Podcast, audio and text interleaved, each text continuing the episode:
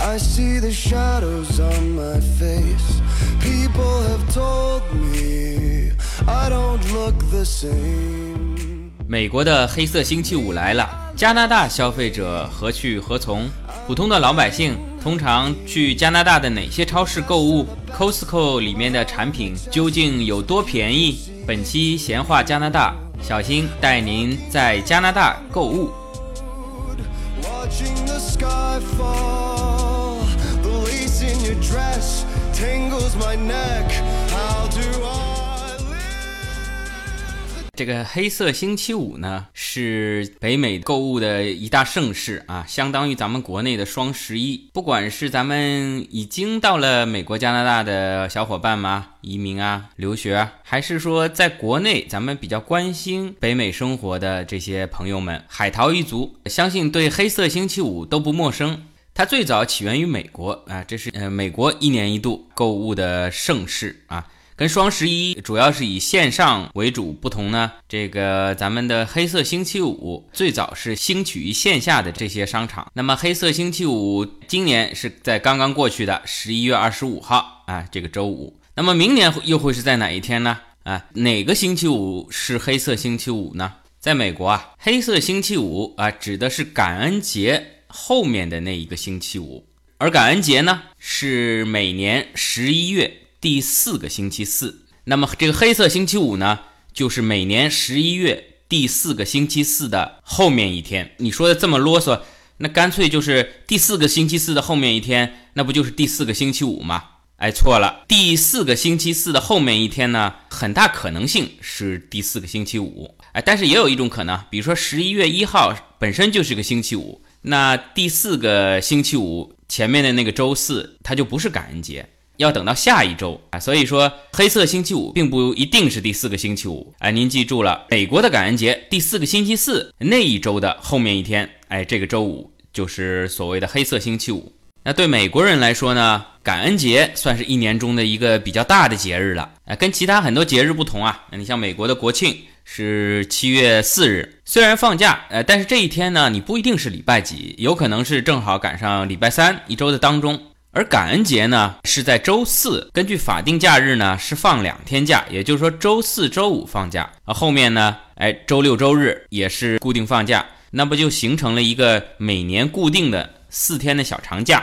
在这一天呢，美国人通常会跟亲朋好友搞一个小小的聚会，吃个火鸡啊。具体感恩什么呢？啊，说法不一。其实所有的节日啊，之前可能都有各种各样的说法，呃，后期呢。啊，基本上每个节都是被商家绑架的啊，炒作出各种各样的概念。比较主流的说法，美国的感恩节呢是这个美国人民一个是感恩印第安人的帮助，另外一个呢是共同感恩上帝、感恩上天。我们农业获得大丰收，大家也是靠天吃饭啊，一年到头咱们感恩上天，相当于咱们这儿古代皇帝啊每年祭个天啊什么之类的。那么另外呢，因为感恩节啊是第四个周四。那么理论上，它应该在十一月最早会在二十二日，最晚大概是在二十八号。那么圣诞节呢，十二月二十五号啊，也就是说再过一个月就是圣诞节了。那么从传统观念来说，圣诞节呢，呃，在美国来说，呃，平安夜大家都是像咱们除夕一样啊，大家伙在家里与家人相聚啊，并且要互赠礼物。那么在感恩节刚好放假嘛，大家比较多的去购买一些圣诞礼物啊，相当于咱们中国人备一些年货。当然了，咱们中国人的年货呢，哎，主要是些吃的啊，所以不会提前一个月买，买了也要放坏掉，基本都是趁着除夕前面几天，哎，赶紧去买啊。其实咱们中国的商家后也可以啊，把每年除夕之前的那个。周末、周六、周日啊，开发一个什么节，以卖吃的为主，我估计能火。好了，前面说了这么多啊，你这个闲话加拿大节目，呃，说什么美国呢，对吧？哎，咱们说说加拿大的感恩节。加拿大的感恩节啊，跟美国的感恩节它不是同一天，很有意思。它是在十月份的第二个星期一，咱们已经过掉了。在今年的加拿大感恩节呢，是十月的十号。加拿大感恩节呢，在加拿大大多数的省啊。是法定假日，呃，但是在有一些省很奇怪，呃，它不是一个法定假日。在加拿大东边靠大西洋的这几个省啊，咱们很多华人移民也有去的，像这个什么拉布拉多啊，还有这个华人投资移民挺多的，这个大家有可能听说过的爱德华王子岛啊，像这些地方，它的感恩节不是一个法定假日，是不放假的。那在其他地区呢，像在蒙特利尔这边，魁北克啊，感恩节是要放假的。跟美国这边不太相同呢，加拿大感恩节呢，除了感谢这个丰收以外呢，呃，另外一层意思呢，在它早期呢，北美的殖民者呢，通过北大西洋啊，一路风浪飘到了加拿大这个地方呢，也是感恩上天，这个在长途的航海当中啊，能够幸存下来，并且呢。在加拿大，因为有英裔和法裔，各自彼此呢都有感恩节。那么这个感恩节的日期呢，也是变来变去，基本上都在秋天啊，十一月份也过过，呃十月份也过过。那最终呢，直到上世纪五十年代，联邦政府才确定下来，那么每年十月的第二个星期一为加拿大的感恩节。为什么没定到十一月份呢？因为大家都知道，加拿大到十月份。实在是太冷了。那这个感恩节呢，说起来大家还是要聚在一起吃吃喝喝。这个十一月份有些地方已经是大雪封山了，不利于大家啊搞这种团体活动啊，所以定在十月的第二个星期一。那么作为这个购物节，在美国呢 和加拿大呢，虽然都是黑色星期五，对于咱们中国小伙伴来说，海淘呢是淘美国、淘加拿大差不多啊，加拿大家园。汇率略低一些，但是加拿大的运费跟税可能会比较高。但是对于真正的美国跟加拿大当地人来说呢，这个黑色星期五啊，其实是有挺大的不同的。首先，咱们说了，黑色星期五是在美国的感恩节的第二天，感恩节第四个星期四。这个，因为我前面一直强调，在美国是个大节，它是法定假日，所有的商店啊是不能开门的，是放假的。然后老百姓呢是一个四天的小长假，那么也就是说黑色星期五其实从理论上商店也是不开门的，而普通的咱们老百姓呢，哎刚好是在四天小长假的中间第二天，不是头一天也不是最后一天啊。自从有了这个黑色星期五购物季以后呢，那很多商店呢那会选择在周五开门，即便是抢购呢，也可能只是开门半天啊，当然半天也够了，对，因为折扣比较大。这些比较值得买的东西呢，其实一两个小时也差不多抢光了。发展到后来呢，有的甚至在周四的半夜、周五的凌晨啊，这么开门一小会儿时间，哎，特价商品卖完，这个就算结束了。正常还要放假，所以说啊，在这黑色星期五的折扣概念炒作出来之前啊，啊，其实这个周五对美国人来说并不是一个理想的购物节。为什么这么说呢？因为你想，如果四天小长假，我想出去来个短途游。你这折扣日既不安排在头一天，也不是安排在四天长假最后一天，你搞在当中。我如果真的是要出去短途游的话，我肯定要放弃的，我不可能当中再赶回来购物。而加拿大呢，这个黑色星期五它是一个工作日，因为感恩节在十月第二个星期一已经过掉了。这个黑色星期五在加拿大并不是任何节日啊，它是就是一个普普通通的工作日。所以啊，对于商家来说，他搞这个购物节促销。就没有任何障碍。周四周五，包括后面的周六周日，都是正常上班，跟其他的任何一周是没有区别的。那么，对于想抢购打折商品的朋友来们来说呢？哎，那你就只能请假去购物了。如果你特价商品有限，你要早上去抢的话。您只能请假去抢啊，所以在加拿大的黑色星期五啊，很多商家只要同时有线上线下的话，他在线上呢，呃，也会搞很大的促销啊。不管是中国也好，美加也好，咱们员工上网购物呢，这个是这个是世界大同啊。上班时间啊，抽出这么十几分钟啊，把之前购物车里面的这个货把它付款付掉，这种情况哎，在全世界可能都是这样。正因为加拿大在这个黑色星期五这一周不是假期，很多加拿大的商家，我前两天看这个发的这个广告纸，又搞出来一个新的概念，还搞出了一个红色星期四啊，Red Thursday，黑色星期五啊，红色星期四，哎，也暗合了之前所谓的这个商家的盈利点这个说法，哎，周四的时候我们还是亏钱的，哎，红色星期四。经常有广告就说啊，我们的黑色星期五的折扣从红色星期四开始。所以在加拿大，您想蹭黑色星期五的这波折扣呢？哎，您最早星期四就可以开始买买买了。黑色星期五前面有个红色星期四，那后面呢？星期一呢有个数码星期一，叫 Cyber Monday。那么这个在美国跟加拿大都是有的啊，主要是因为之前的黑色星期五主要是线下的这些商家嘛，那么 Cyber Monday 呢是线上的，而其实现在呢这个线上线下呢也没有这么明显的界限，所有黑色星期五的商家，像百思买、沃尔玛这些呢，它在线上呢同时也会搞黑色星期五的特价活动，包括。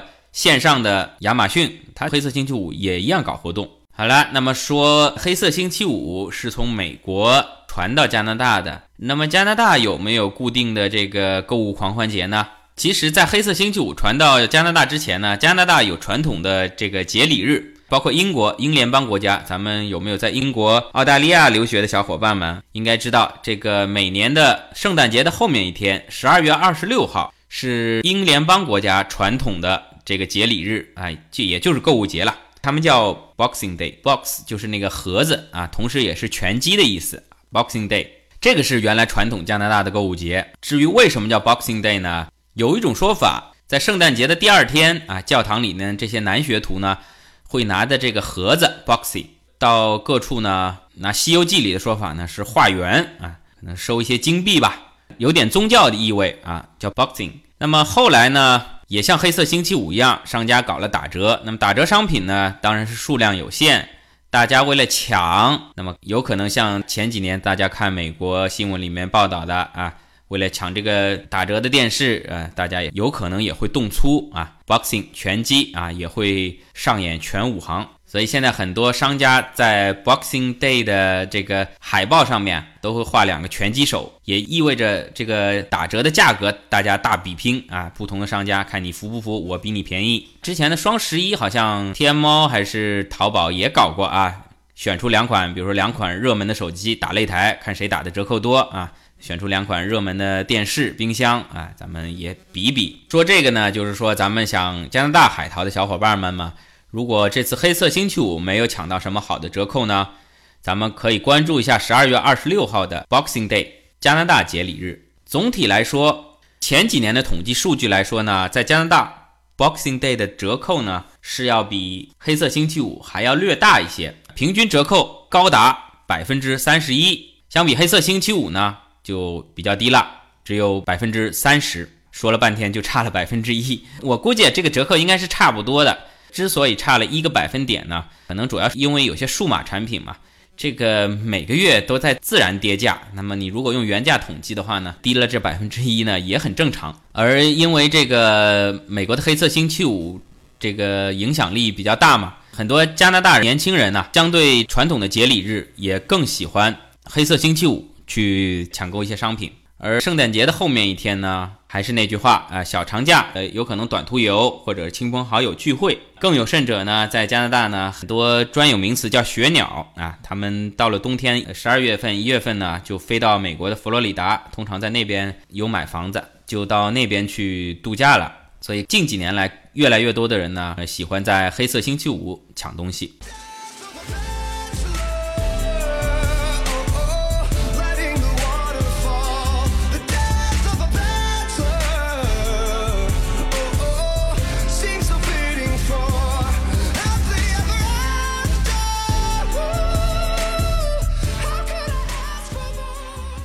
好了，黑色星期五基本就说到这儿啊，因为我本人呢是不太喜欢凑热闹的，像国内的双十一啊，我在出国之前也没有在双十一买过任何东西，在这边呢，黑五也好呢，Boxing Day 也好呢，也基本没有买过东西，因为说实在的，您这个价格即便再低呢，我如果不需要的东西 买了还是浪费。那么接下来呢，简单介绍一下加拿大这边的商家。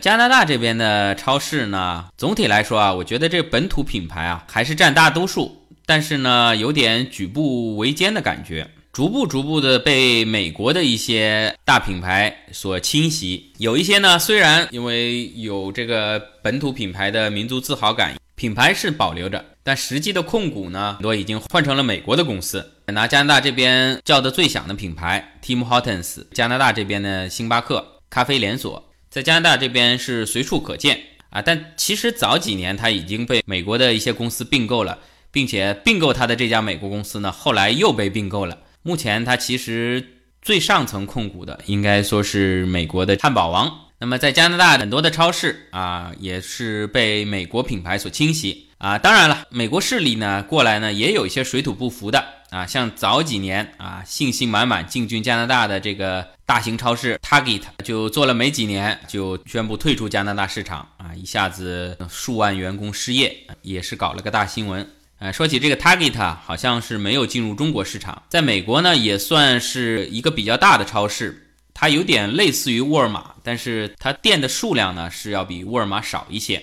说起这家企业呢，很多咱们学这个 MBA 的或者喜欢参加这种商业培训的朋友们，可能是听过一个有关大数据的案例，就是说呢，有一天一位父亲呢。啊，怒气冲冲的冲到这个超市的经理的办公室，说：“啊，你为什么给我这个未婚的女儿寄这种怀孕妇女产品的这些酷棒？我这个小女儿本来是好单纯、好不做作的，你就寄这些妖艳贱货的东西给我们干什么呢？对不对？”但是又过了个把月呢，这个父亲又跑过来道歉啊，他的女儿真的是怀孕了，就说这家超市呢，经过他女儿。啊，平常买的东西，平常浏览的这个网页，经过所谓的大数据分析，得出这个结论：这位女士有可能是处在怀孕期间。咱们也不知道具体这个背后的逻辑啊，呃，究竟浏览了哪些网页，或者买了哪些商品，他推算出你是怀孕了。这是一个有关大数据营销的概念。我最早听过这个案例的时候呢，它是被安在沃尔玛头上的。但其实呢，后来我们知道这个案例的报道。这家超市就是美国的 Target。当然，可能最早编某些商业评论教材的人，呃，因为可能觉得说 Target 国内很多人也不知道啊，索性就善意的张冠李戴一下，把它放在沃尔玛头上。那么 Target 什么时候关门的呢？啊，就是我登陆加拿大二零一五年的时候，我刚一来啊，他就开始准备在收摊了啊，所有商品打九折啊，过两个礼拜打八折，再打七折六折。这样把所有的库存清空，然后呢关门回美国。那么当然也有发展的不错的，像这个黑色星期五的始作俑者，这个 Best Buy 啊，也曾经进入过中国，叫百思买，开了没两年倒闭了。最有意思的是，当时在上海呢，又来了一家德国的电器商，叫做万德城。当年百思买呢，除了卖家电以外呢，还推出了一些百思买自己的保修。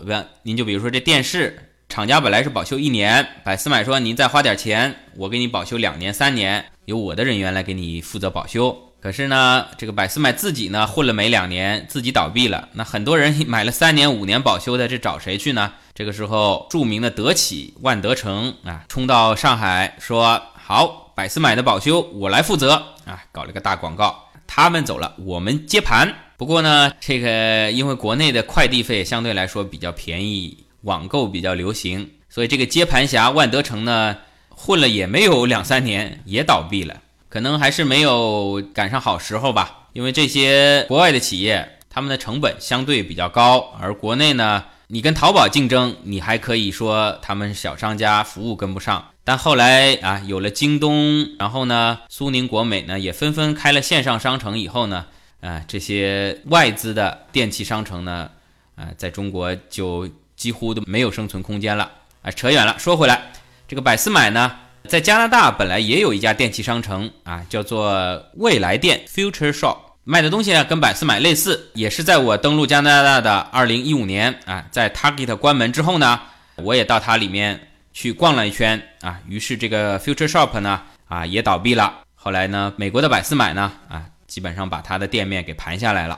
好了，不说这些有的没的了，咱们说说加拿大这些超市的比较吧，希望对咱们过来的留学生、新移民有所帮助。在加拿大，呃，这个美国的沃尔玛开的也是比较多。我总结下来呢，它的特点呢是东西呢普遍价格比较优惠，价格处在中等偏下的水平，东西呢啊也比较全啊，从吃的用的上到这个电视、冰箱、家电，然后五金啊下到呢衣服、鞋子。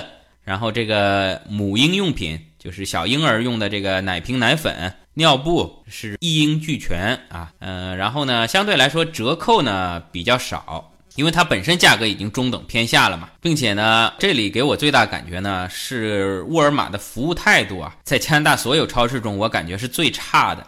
所有收银员的一张脸啊，不管您买没买东西，好像您先欠了他五百块钱一样，给您结账扫描条形码，别说笑容了，基本面无表情已经是他服务态度好的了。通常是一张臭脸，不知道是不是沃尔玛的薪资相对比较差，这个员工没太大积极性。而且这个收银员几乎都是这种大妈，这里没有歧视咱们中年女性的意思。咱们国内的善良的、温柔美丽的，咱们叫大姐。但我觉得沃尔玛这些收银员呢，那真的就是大妈。跟沃尔玛同档次的呢，在加拿大这边呢，蒙特利尔这儿有个品牌叫 Maxi，M A X I，这家里面的商品呢，跟沃尔玛基本上是形成竞争关系的啊。从小到母婴用品。上到衣服彩电，然后吃的肉类生鲜基本上都有的。我感觉它的购物环境比沃尔玛更加宽敞明亮一些啊，也可能我附近的这家 Maxi 比较好一点，其他也一般。服务态度呢比沃尔玛略好，它的价格呢比沃尔玛稍微贵一点，但是它的折扣呢会比较狠。这句话怎么理解呢？我给您举个例子，比如说一盒鸡蛋啊，他们这通常一沓十二个。鸡蛋装在盒子里卖的，沃尔玛通常的价格呢在三块五一盒，那 Maxi 呢通常在四块钱一盒。那么同样不打折的话呢，您到沃尔玛买肯定是便宜。但是 Maxi 经常会搞活动，它直接就打对折，两块钱一盒。这里我只是举了鸡蛋的例子，对其他很多商品，包括比如说速冻的披萨、这个 cheese 啊这些东西，都存在这种现象啊。这也是我经过长期的购物总结下来的经验。您如果事先没有做功课，您想买到比较合算的，您就直冲沃尔玛。但您事先如果从一些商场海报上了解到了打折信息呢，您看准了，去那个 Maxi 买打折商品是相对来说比较便宜的。好，再下面两家呢，价格就相对来说更贵一些。一家叫 Metro，就是这个商业，在英语里也有地铁的意思，M E T R O。国内很多朋友知道，国内也有这个 M E T R O，但并不是同一家企业。国内的 Metro 呢？是一家德国超市，咱们很多北京、上海的朋友大概知道，叫麦德龙，是一家会员制的超市。它的标志呢，Metro 呢是用黄颜色的啊，全大写的 M E T R O。我相信加拿大的这家 Metro 呢，跟它是没有关系的。我感觉是一家本土企业。它的标志呢是红颜色的 Metro，只有 M 是大写的。还有一家店呢叫做 I G A，三个字母都是大写，这里可能叫 IGA。这两家呢主要是卖食品的。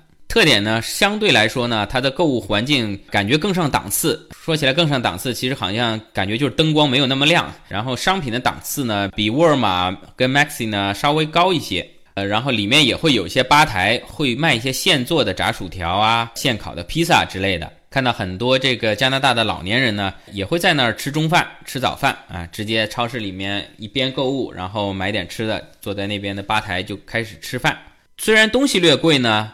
但是它的生鲜跟蔬菜呢，理论上呢是更新鲜啊。为什么说理论上更新鲜呢？因为这两家可能是加拿大的比较老的品牌，老年人比较喜欢去那里购物。但是因为像沃尔玛、Maxi 这些低价策略的竞争呢，更多的年轻人、中年人喜欢去另外两家超市。那你这家超市即便再新鲜的东西，你的这个周转比较慢啊，turnover 周转比较慢啊。你同样进了一批土豆，人家。呃，搞特价，两三天卖完了再上新货。你这儿呢，卖一个礼拜、两个礼拜啊，你就算你一开始你的货物质量比人家新鲜，比人家好，呃，但卖到后来呢，其实还不如另外两家。所以说，Metro 跟 EGA 这两家所谓价格更高、东西更新鲜，也仅仅存在于理论上。再接下来呢，有一家叫做 Super C，也是大型超市，卖的东西呢，主要也是吃的。跟日用百货、洗头膏什么的，跟 Metro、跟 EGA 差不多。相比沃尔玛、Maxi，它可能少了这种家用电器啊、母婴用品这一类的。但是它的价格呢，接近于 Maxi 跟沃尔玛，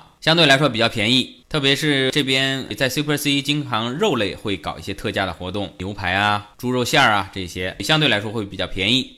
在蒙特利尔，其实还有一些本土的品牌，Provigo 啊、Loblaw 啊。这些我看在其他分享加拿大生活的帖子里面经常会看到，但是我家附近没有，所以我去的比较少，也就不在这里误导大家了。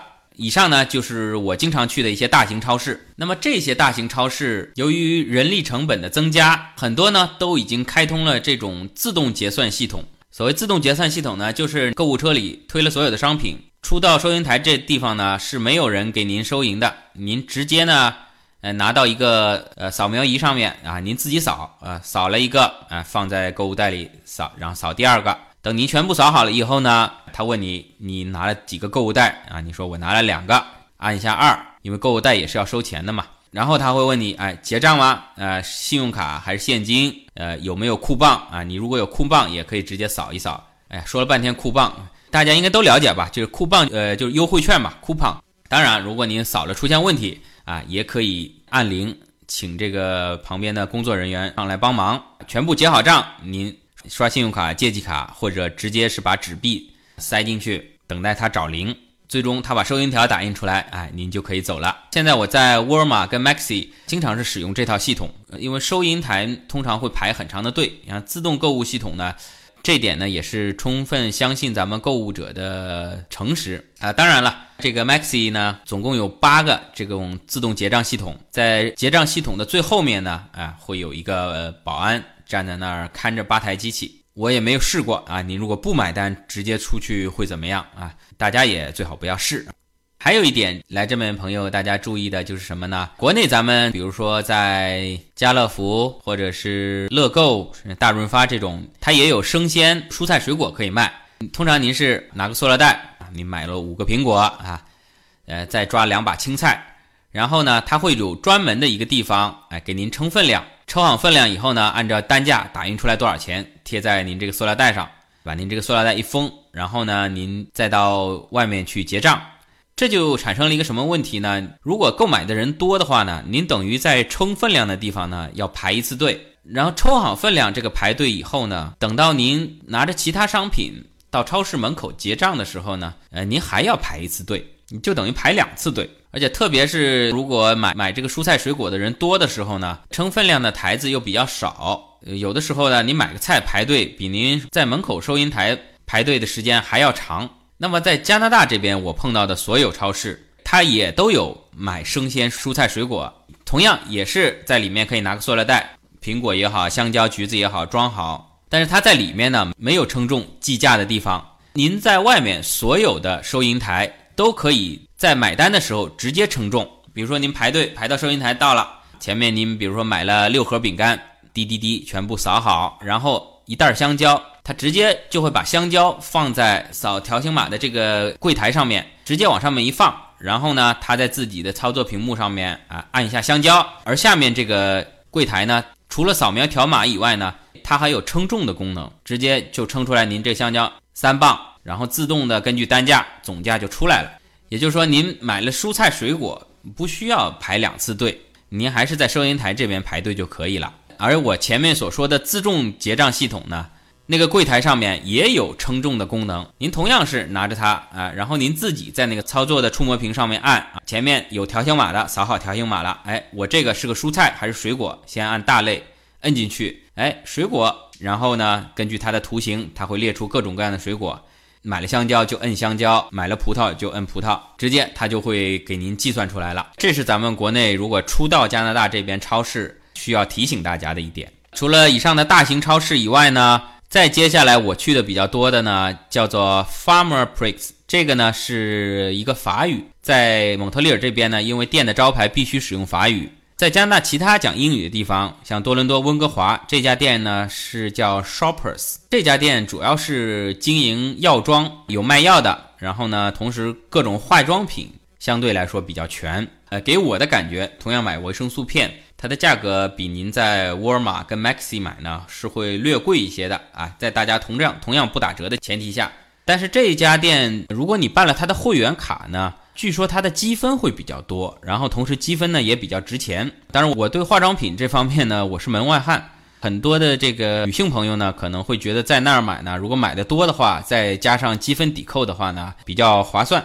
然后呢，这家我虽然不在他那儿买化妆品，但还有两样东西他那儿也有的卖，而且也比较便宜。一个是鸡蛋，一个是牛奶。但是牛奶其实，在每家店呢，价格上下浮动不多，除了在我前面说的 Metro 跟 EGA 这种比较高档的超市会略贵个五毛钱到一块钱，其他大多数超市呢，像我经常买的四升装的一大袋牛奶，我是百分之三点二五全脂的，大概价格在六块五加元左右，不会更低了啊。为了保护奶农的利益呢，牛奶呢是有法定的最低限价的。因为据说在多伦多牛奶会更便宜，是不是在魁北克这边那个政府有专门对奶农的保护政策？还有一个东西我也经常在这个 Shoppers 里面买，就是鸡蛋。Shoppers 里面鸡蛋呢，通常在周六会有比较大的折扣，会是两两块钱一打十二个。除此以外呢，在加拿大有一家叫哈德森贝的老牌百货商店。前面有一期节目也讲过，它可以办自己信用卡的。但说实在的，我逛贸的时候呢，也经过几次，跟国内这些老牌百货呢也差不多啊，不能说苟延残喘吧，至少也是半死不活的。一楼呢卖化妆品，还稍微有点人气啊，卖服装。到了二楼、三楼呢，啊，我有一次我上去逛的时候呢，是只有我一个顾客，看着我自己心里有点发慌，还赶紧逃离。它等于是传统百货。有营业员的，所以它的成本相对来说比较高啊。在北美，即便网购的成本并不低啊，我之前节目也讲过，在北美网购有很多的弊端啊，送货慢啊，快递不靠谱啊。但毕竟呢，人家的成本在那儿摆着，像这种老牌百货呢，的确是有点不对称的竞争，所以我相对来说也很少会去逛这些店。呃，另外一家呢，就是这边开的比较多的连锁的五金店啊，叫 Canada Tire 加拿大轮胎店啊，主要是经营各类五金和汽车服务。这点咱们到了加拿大的，特别是新移民应该知道啊。如果你自己买了房子以后呢，呃，特别是 house 啊，像这边呢，因为人力成本比较高啊，很多东西都是 DIY 啊。像主播我呢，相对来说这个手艺比较差。属于手残党这一类的，呃，但是俗话说得好，手巧抵不上家世妙嘛。呃，在加拿大这边呢，相对来说工具是应有尽有，所以呢，这个肯定在泰五金店啊，也是加拿大男人比较喜欢逛的店。里面有各式各样的工具，而且它的电动工具呢，各方面都非常齐全，价格适中。呃，在加拿大有些活儿啊，你雇个人做的价格啊，要比你自己买工具做要贵得多。好啦，刚才呢漏了一个超市。也是我故意漏的，最后稍微花点篇幅给大家讲一下这边著名的超市 Costco。我看到很多这个有关加拿大或者美国的微信呢，一直会在这边吹风，说 Costco 的东西有多么多么便宜，多么多么好。然后呢，哎，我可以帮你代购里面的东西，直邮中国。然后呢，这也是一家会员店。您没有会员卡呢，别说您买东西，您进店他都不让你进。在 Costco 买东西确实很便宜吗？真的划算吗？那么我今天可能又要在最后抛出一个比较颠覆的观点，在我小心认为啊，Costco 全是套路。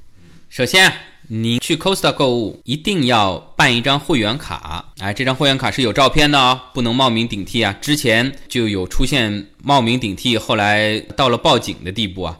所以我建议朋友，如果您借的卡上面照片不是跟您长得很像的话，尽量不要冒这个风险。这个会员卡有白卡跟黑卡啊，白卡的价格大概是一年六十多刀，然后黑卡的价格呢大概是两百刀。咱们先说这个白卡，也就是说您什么东西都没买啊，先花了六十刀 买了一个会员身份，你想想您这里面的东西得多便宜，您才能把这六十刀省回来。里面的东西呢，小新我呢也是去过四五次，当然可能了解并不是最全面啊。如果咱们听众中有对 Costco 这个呃商品比较了解的，你也可以评论或者私信我指出我的错误。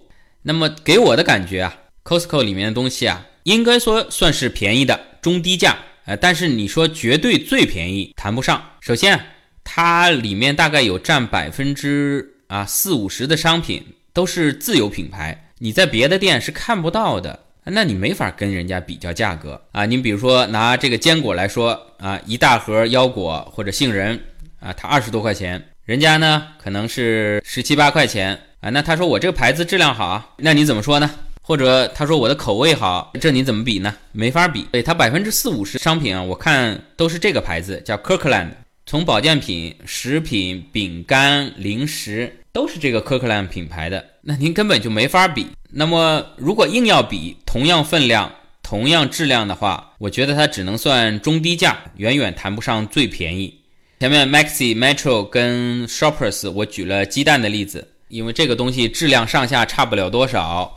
像我在 Costco 看见。它一盒呢是十八个，它不做十二个的，让你很容易的跟人家比价。十八个三块五毛九，人家呢是十二个，呃，像我之前所说的，通常特价的时候我去买呢两块钱，也就是说一块钱六个。而在 Costco 呢，你差不多六个呢是一块二，啊，还比人家贵了两毛。那么你如果买三十个装的，大概是在五块六左右，接近于一块一六个，也并不便宜。而且呢，其他一些零食呢，它通常是大包装，那么大包装显然是应该比小包装要便宜嘛。而且呢，因为包装的加大啊，您在买零食的时候呢，饼干也好，巧克力也好啊，啊，通常会买超出您自己需求的这个数量。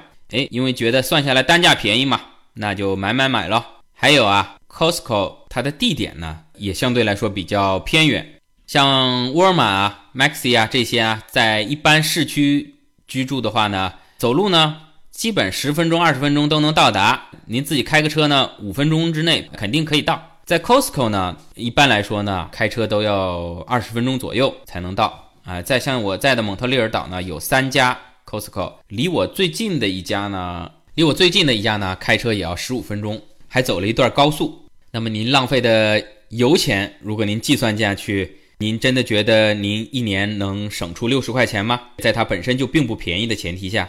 而且啊，因为本地的这个加拿大人啊，中了 Costco 套路的人也不少，跑进去呢也都是大车小辆的在那儿买货。我去过几次，跑到 Costco 虽然很偏远，那停车场都停得满满的啊，找停车位就要排队，出来结账呢也更加是要排起长龙。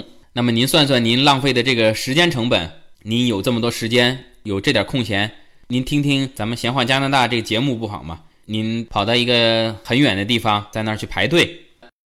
呃，再说黑卡，黑卡的价格加税呢，大概一百二十多块钱。相比白卡呢，有什么好处呢？它有百分之二的积分奖励，也就是说，你买一百块钱，它返你两块钱。但这两块钱不是钱，它是优惠券，而且啊，它要等到一年后，它才把这个优惠券寄给您。这意味着什么呢？意味着您第二年还必须花钱继续保持您的会员身份，您才能去用这个优惠券啊。如果您第二年觉得不划算，我退掉了，那您第一年的这百分之二呃优惠券返还也就没有机会去用了。你看多么神的套路啊！还不止这些，您在第一年十二个月的消费中呢，其中后三个月的百分之二的返还呢，是不在第一年度返还给你的，它是自动合并到下一年的消费里面。那就意味着一年接一年，深深的被套牢，你每一年都要花钱给您这个会员资格续费。而且您想想，百分之二啊，一一百二十多块钱，百分之二，我算了算，您如果想把这个一百二十块钱省出来，您每年都要在那儿买至少六千多块钱的东西，那就是三万多人民币啊！你得吃多少零食？并且它里面很多商品是不参与这个活动的，既不参与积分的累计，也不可以使用这个优惠券来买单。像它里面有关汽车的服务，加油啦，换轮胎啦。关药品，我不知道保健品算不算，药品肯定是不算的。Costco 里面也有药房，它里面药品也是不参加的。再有 Costco 它自己本身有旅行社，它会有一些旅游服务，这些也都是不在这个积分返还的范围之内的。所以您要想返回这百分之二啊，您要想用这百分之二抵掉您的会员费，唯一的办法您就是多吃零食。所以说啊，根据我刚才这些不成熟的理解。我觉得 Costco 价格尽管是算偏低的，但是算下来差价不足以补偿您损失掉的会员卡的费用、车费、结账的时间成本。如果您一年买下来，哎，便宜的钱能够补偿这些会员费的话，那我只能说您在他的会员卡这个套路的心理暗示下买了太多不必要的东西。您觉得合算多买？那我说我帮我朋友买东西可不可以呢？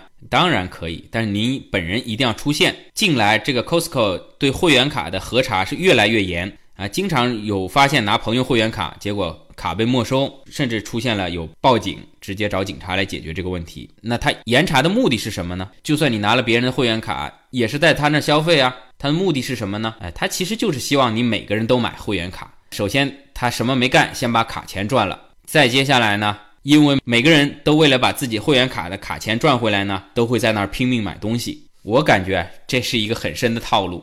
当然了，我也只去过四五次。如果您还是觉得有必要办一张这个卡，我建议您呢，可以跟您已经有卡的朋友呢，先一块儿去里面看一看，尝试一下，然后再决定是不是要办这张会员卡。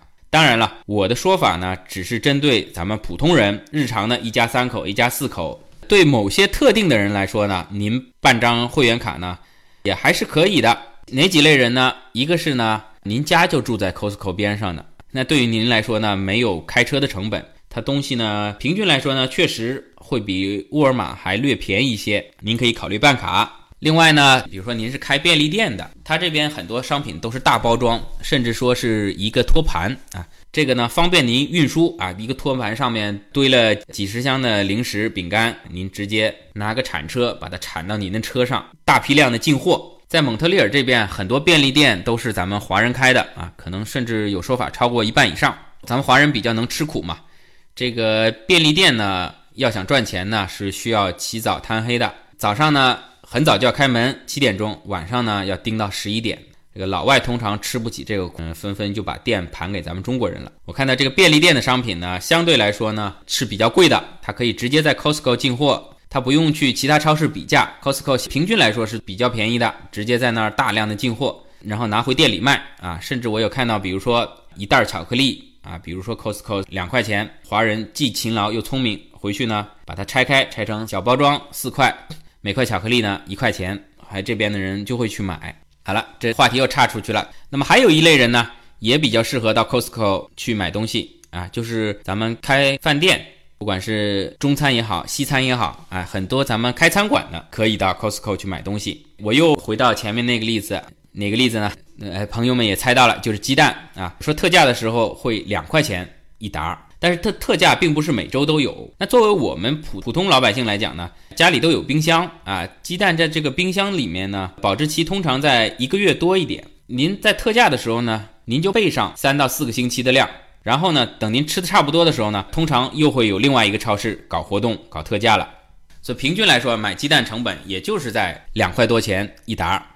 我就有一次啊，在超市搞特价的时候啊，冒着给华人丢脸的这个风险，一次买了六盒，自己都感觉是不是有点太过分了。等到出收银台的时候呢，我乐了，看到好几个老外白人都买了十盒。那么说回来，您如果开饭店呢，您就不可能一下子备足三四个礼拜的量了，因为您如果三四个礼拜的鸡蛋备了，那您三四个礼拜的肉要不要备呢？那您需要有多么大的一个冰箱冷库呢？对吧？呃，所以您通常这个东西每周都在周转，您不可能有太多的现金流去囤这个食材，也不可能等到什么时候等到有特价的时候再去大批量的囤货。所以呢，作为平均价格相对比较低的 Costco 是咱们经营饭店的朋友们的一个不错的选择。好了，黑了这么多 Costco，很多朋友肯定会提出不同的意见，这也不奇怪，因为这也是 Costco 的一个套路。呃，你买了会员卡后，别人说其实并不便宜，这个确实心理上也很难接受。啊，也欢迎 Costco 会员来喷我，或者 Costco 这边不知道市场部有没有能懂中文的，欢迎提出不同意见，或者来收买我。当然，我是不会被收买的，可以送我一张会员卡，让我真正体验一下。如果觉得你确实便宜。我心服口服，会重新给你证明。好，这期的节目就到这里，欢迎大家评论转发，推荐给身边想了解加拿大生活的朋友们。谢谢大家。还有就是说那个打赏功能啊，不知道喜马拉雅是不是听到了我的呼吁啊，又重新把它移到了外面，在那个节目简介的下面。当然了，这点有点太自恋了，应该不是我的关系。咱们下期再见。Alone at a table for two, and I just wanna be served. And when you think of me, am I the best you've ever had? Share one more drink with me, smile even though you're sad.